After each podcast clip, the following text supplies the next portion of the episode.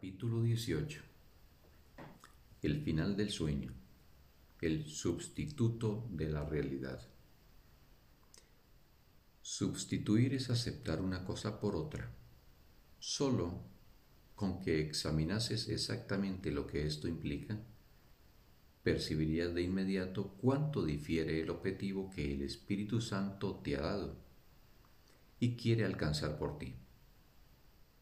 Substituir es elegir entre dos opciones, renunciando a un aspecto de la filiación en favor de otro. Para este propósito especial, uno de ellos se juzga como más valioso y reemplaza al otro. La relación en la que la sustitución tuvo lugar queda de este modo fragmentada y consecuentemente su propósito queda dividido. Fragmentar es excluir y la sustitución es la defensa más potente que el ego tiene para mantener vigente la separación. El Espíritu Santo nunca utiliza sustitutos. En cualquier situación en la que el ego percibe a una persona como sustituto de otra, el Espíritu Santo solo ve su unión e indivisibilidad. Él no elige entre ellas, pues sabe que son una sola. Al estar unidas, son una sola cosa. Al estar unidas son una sola, porque son lo mismo. La sustitución es claramente un proceso en el que se perciben como si fuesen diferentes. El deseo del Espíritu Santo es unir, el del ego, separar. Nada puede interponerse entre lo que Dios ha unido y el Espíritu Santo considera uno. Pero todo parece interponerse en las relaciones fragmentadas que el ego patrocina a fin de destruirlas. La única emoción en la que la sustitución es imposible es el amor. El miedo por definición conlleva sustitución pues es el sustituto del amor. El miedo es una emoción fragmentada y fragmentante. Parece adoptar muchas formas y cada una parece requerir el que uno actúe de modo diferente para poder obtener satisfacción. Si bien esto parece dar lugar a un comportamiento muy variable, un efecto mucho más serio reside en la percepción fragmentada de la que procede dicho comportamiento. No se considera a nadie como un ser completo. Se hace hincapié en el cuerpo y se le da una importancia especial a ciertas partes de éste, las cuales se usan como baremo de comparación, ya sea para aceptar o para rechazar, y así expresar una forma especial de miedo. Tú, que crees que Dios es miedo, tan solo llevaste a cabo una sustitución. Esta ha adoptado muchas formas porque fue la sustitución de la verdad por la ilusión, la de la plenitud por la fragmentación. Dicha sustitución a su vez ha sido tan desmenuzada y subdividida y dividida de nuevo una y otra vez, que ahora resulta casi imposible percibir que una vez fue una sola y que todavía sigue siendo lo que siempre fue. Ese único error que llevó a la verdad a la ilusión, a lo infinito a lo temporal y a la vida a la muerte, fue el único que jamás cometiste. Todo tu mundo se basa en él. Todo lo que ves lo refleja. Y todas las relaciones especiales que jamás entablaste proceden de él. Tal vez te sorprenda oír cuán diferente es la realidad de eso que ves. ¿No te das cuenta de la magnitud de ese único error fue tan inmenso y tan absolutamente increíble que de él no pudo sino surgir un mundo totalmente irreal. ¿Qué otra cosa si no podía haber surgido de él? A medida que empieces a examinar sus aspectos fragmentados, te darás cuenta de que son bastante temibles. Pero nada que hayas visto puede ni remotamente empezar a mostrarte la enormidad del error original, el cual pareció expulsarte del cielo, fragmentar el conocimiento convirtiéndolo en inútiles añicos de percepciones desunidas y forzarte a llevar a cabo más sustituciones. Esa fue la primera proyección del error al exterior. El mundo surgió para ocultarlo y se convirtió en la pantalla sobre la que se proyectó, la cual se interpuso entre la verdad y tú. Pues la verdad se extiende hacia adentro, donde la idea de que es posible perder no tiene sentido, y lo único que es concebible es un mayor aumento. ¿Crees que es realmente extraño que de esa proyección del error surgiese un mundo en el que todo está invertido y al revés? Eso fue inevitable, pues si se llevase la verdad ante esto, ésta sólo podría permanecer recogida en calma, sin tomar parte en la absurda proyección mediante la cual este mundo fue construido.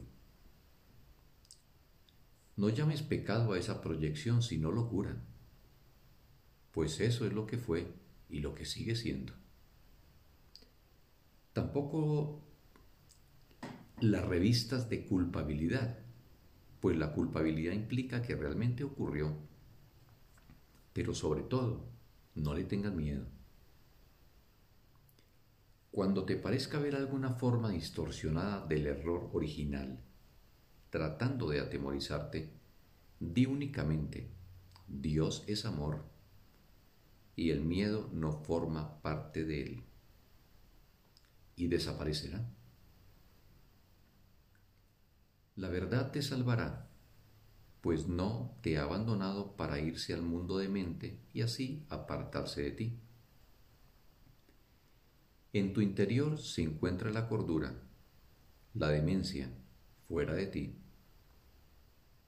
Pero tú crees que es al revés, que la verdad se encuentra afuera y el error y la culpabilidad adentro. Tus míseras e insensatas sustituciones trastocadas por la locura y formando torbellinos que se mueven sin rumbo, cual plumas arrastradas por el viento, son insubstanciales. Se funden, se juntan y se separan, de acuerdo con patrones cambiantes que no tienen sentido y que no tienen que ser juzgados en absoluto. No tiene objeto juzgarlos individualmente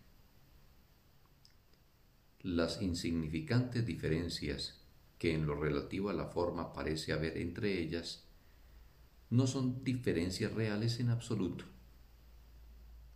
Ninguna de tus sustituciones tiene importancia. Eso es lo único que tienen en común, nada más. Sin embargo, ¿qué otra cosa es necesaria para hacer que todas sean lo mismo? deja que se la lleve el viento, formando torbellinos y dando tumbos hasta que se pierdan de vista, lejos, muy lejos de ti. Y vuélvete hacia la majestuosa calma interna, donde en santa quietud mora el Dios viviente que nunca abandonaste y que nunca te abandonó.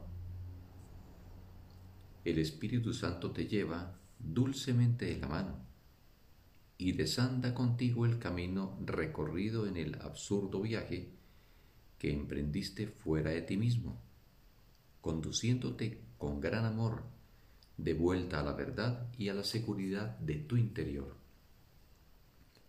Él lleva ante la verdad todas tus dementes proyecciones y todas tus descabelladas sustituciones, las cuales ubicaste fuera de ti. Así es como Él invierte el curso de la demencia y te devuelve a la razón. En tu relación con tu hermano, donde el Espíritu Santo se ha hecho cargo de todo a petición tuya, Él ha fijado el rumbo hacia adentro, hacia la verdad que compartís. En el demente mundo de afuera nada se puede compartir sino únicamente sustituir. En la realidad, compartir y sustituir no tienen absolutamente nada en común. Dentro de ti amas a tu hermano con un amor perfecto. Esa es tierra santa en la que ninguna sustitución puede tener lugar y donde sólo la verdad de tu hermano puede morar ahí estáis unidos en Dios, tan unidos como lo estáis con Él. El error original jamás llegó hasta ahí, ni lo hará jamás. Ahí reside la verdad radiante, a la que el Espíritu Santo ha confiado tu relación. Deja que Él la lleve ahí, donde tú quieres que esté. Ofrécele un poco de fe en tu hermano para ayudarle a que te muestre que ningún sustituto del cielo que hayas inventado puede excluirte de éste. En ti no hay separación y no hay sustituto que pueda mantenerte separado de tu hermano. Tu realidad fue la creación de Dios, la cual no tiene sustituto. Estáis tan firmemente unidos en la verdad que solo Dios mora allí. Y Él jamás aceptaría otra cosa en lugar de vosotros. Él os ama a los dos por igual y cual uno solo. Y tal como Él os ama, así sois. Vosotros no estáis unidos en ilusiones, sino en un pensamiento tan santo y tan perfecto que las ilusiones no pueden permanecer allí para mancillar el santo lugar donde os encontráis unidos. Dios está contigo, hermano mío. Unámonos en Él en paz y con gratitud, y aceptemos su regalo como nuestra más santa y perfecta realidad, la cual compartimos con Él el cielo le es restituido a toda la filiación a través de tu relación, pues en ella reside la filiación íntegra y hermosa, y a salvo en tu amor. El cielo ha entrado silenciosamente, pues todas las ilusiones han sido llevadas dulcemente ante la verdad en ti, y el amor ha refulgido sobre ti, bendiciendo tu relación con la verdad. Dios y toda su creación han entrado a formar parte de ella juntos. Cuán santa y hermosa es vuestra relación, la cual la verdad ilumina. El cielo la contempla y se regocija de que lo hayas dejado venir a ti. Y Dios mismo se alegra de que tu relación siga siendo tal como fue creada el universo que se encuentra dentro de ti se une a ti mismo con tu hermano. Y el cielo contempla con amor aquello que está unido en él, junto con su Creador. Aquel a quien Dios ha llamado no debe prestar oídos a ningún sustituto. La llamada de los sustitutos no es más que el eco del error original que fragmentó el cielo. ¿Y qué fue de la paz de los que prestaron oídos a dicha llamada? Regresa conmigo al cielo y caminando junto con tu hermano, ve a otro mundo más allá de este, hasta llegar a la belleza y alegría que ese otro mundo te ofrece. ¿Quieres debilitar y fragmentar aún más lo que ya se encuentra fragmentado y sin esperanzas? ¿Es ahí donde buscarías la felicidad? ¿No preferirías acaso reparar lo que ha sido quebrantado y unirte a la cruzada para devolverle la plenitud a lo que fue asolado por la separación y la enfermedad? Has sido llamado, junto con tu hermano, a la más santa función que este mundo puede ofrecer. Esa es la única función que no tiene límites y que llega hasta cada uno de los fragmentos de la filiación, cual auxilio sanador y unificador. Esto es lo que se te ofrece en tu relación santa. Acéptalo ahora y lo darás tal como lo has recibido. La paz de Dios se te da con el luminoso propósito en el que te unes a tu hermano. La santa luz que os unió tiene que extenderse de la misma forma en que la aceptéis. Fin del texto. Un sagrado día para todos.